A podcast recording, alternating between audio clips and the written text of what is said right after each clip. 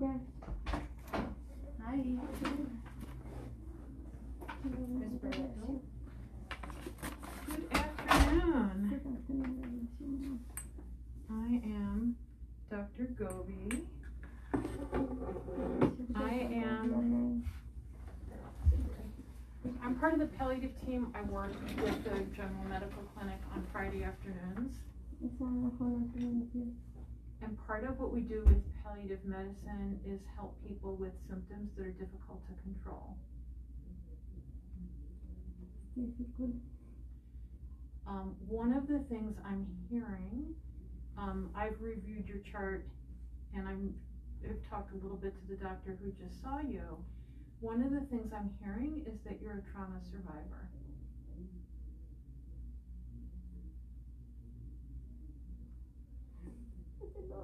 I'm strong with. That's important.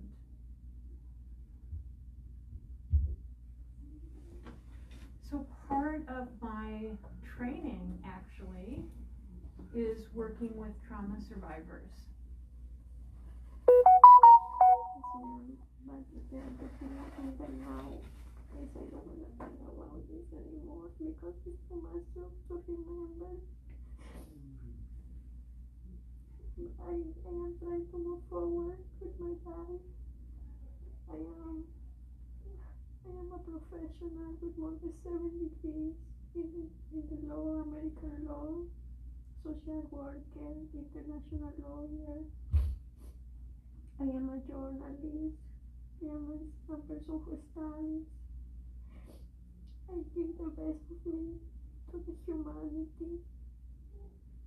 So is it okay if I tell you a little bit about what I know about trauma? So what generally happens to people when they have trauma is that they end up with physical symptoms. Oftentimes it includes some measure of pain or chronic pain.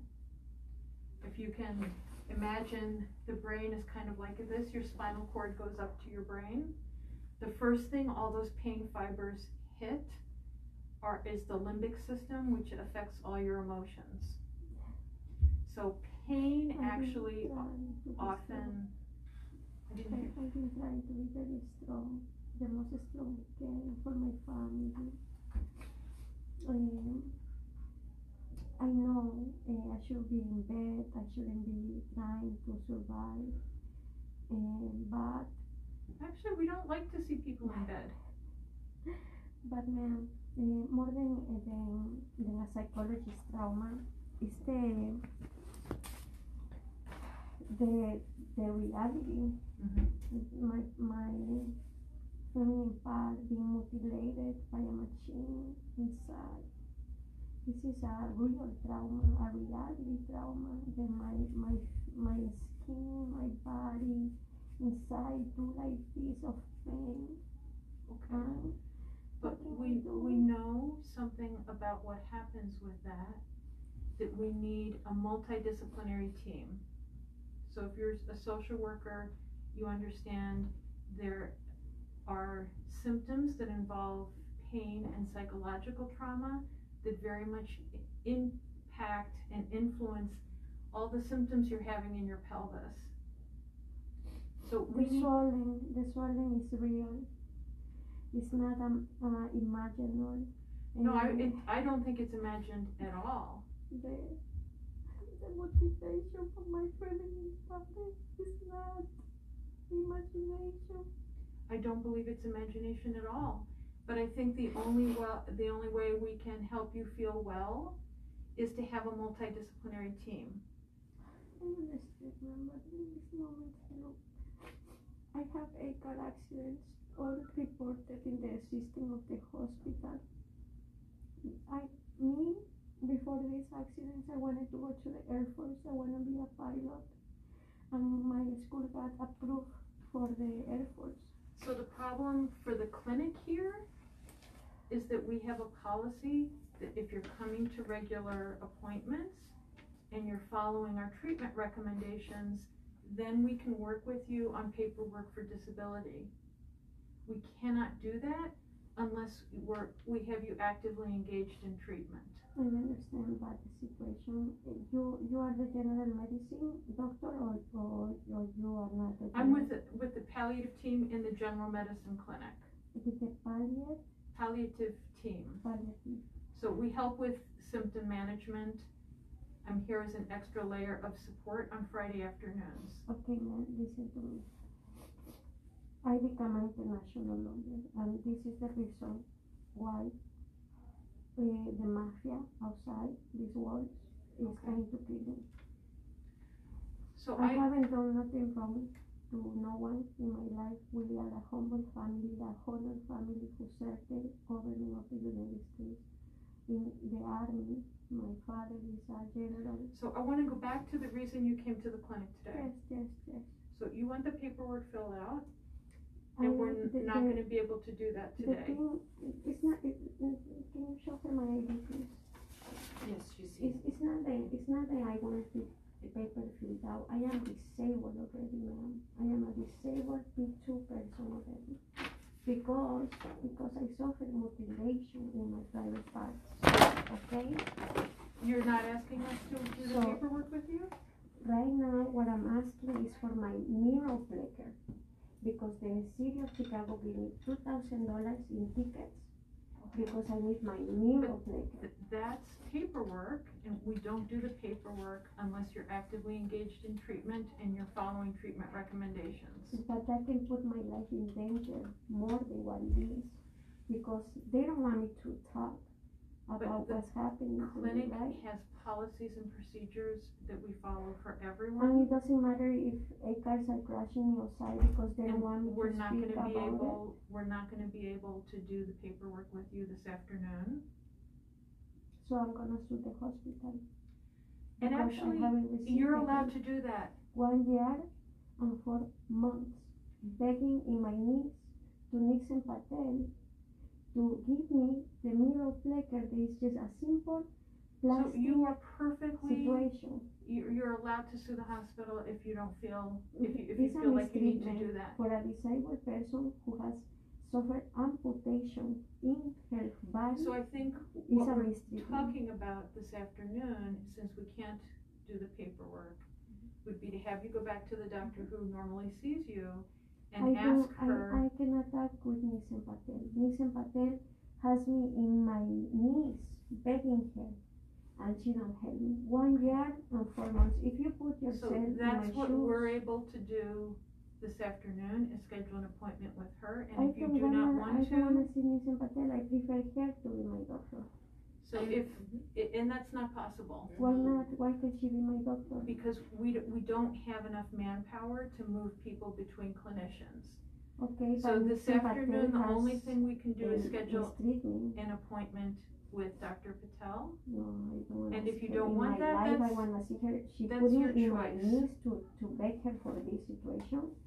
And, uh, this is not how you treat a disabled person under the law. And I'm not gonna argue with you because you are allowed to complain to the hospital.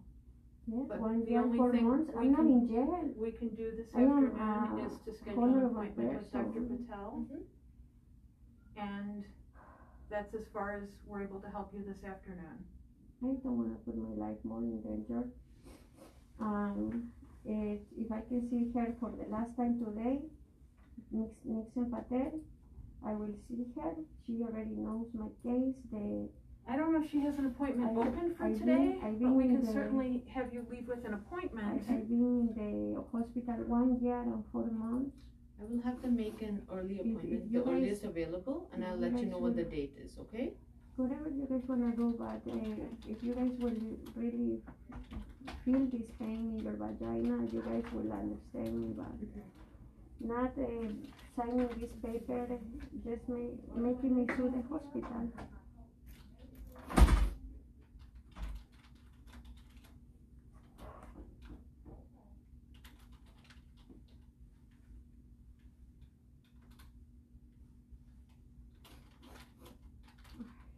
I really wanna see her.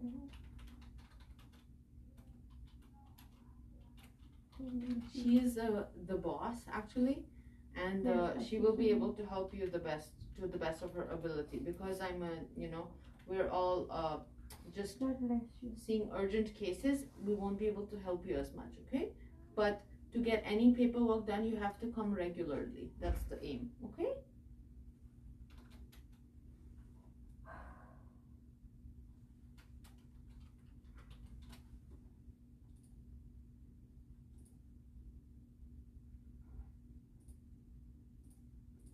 okay so just wait here and someone's gonna come and check you out right?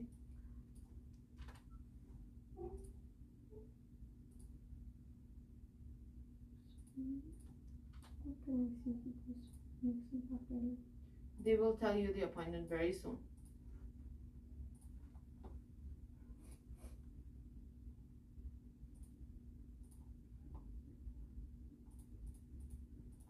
And there's a medication that was prescribed to you for constipation on the first of, on the, uh, on January. You should pick it up from uh, Walgreens, Uh, okay? You put it in Walgreens because they put it for the this this uh, clinic and uh, Okay, I can give you I couldn't I couldn't Yes, I will give you DocuSate for uh, Walgreens, okay? And uh, can you give me a Tylenol description? Sure, we can give you Tylenol.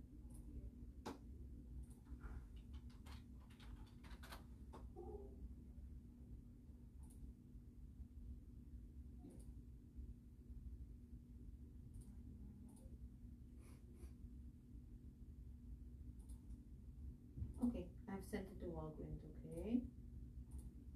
Alright, you take care. Thank you for sending me Of course. I pick Someone's gonna come very soon.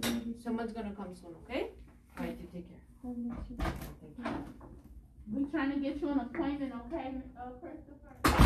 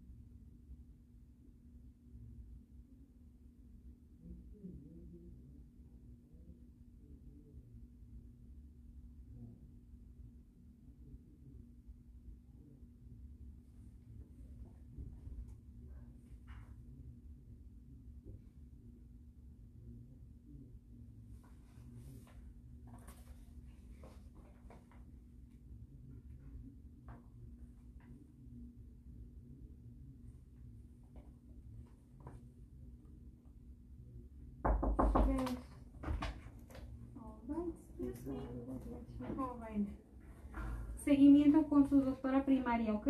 Next week. ¿Qué día, eh, qué día sería, perdón? ¿El- Es un viernes. ¿El 13? El 13, ajá.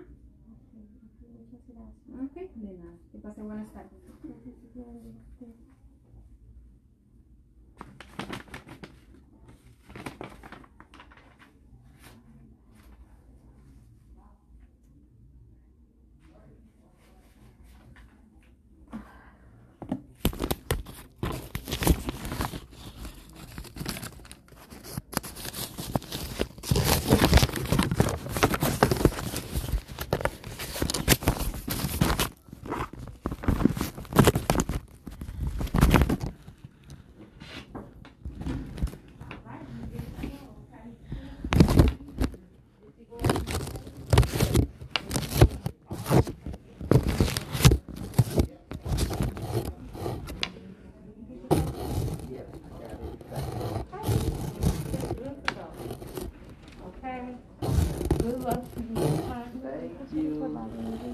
Me?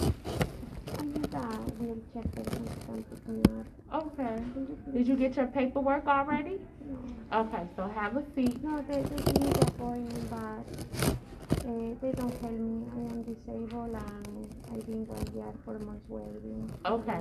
Have a seat and we have to call and you have to wait for the person to call. Thank you.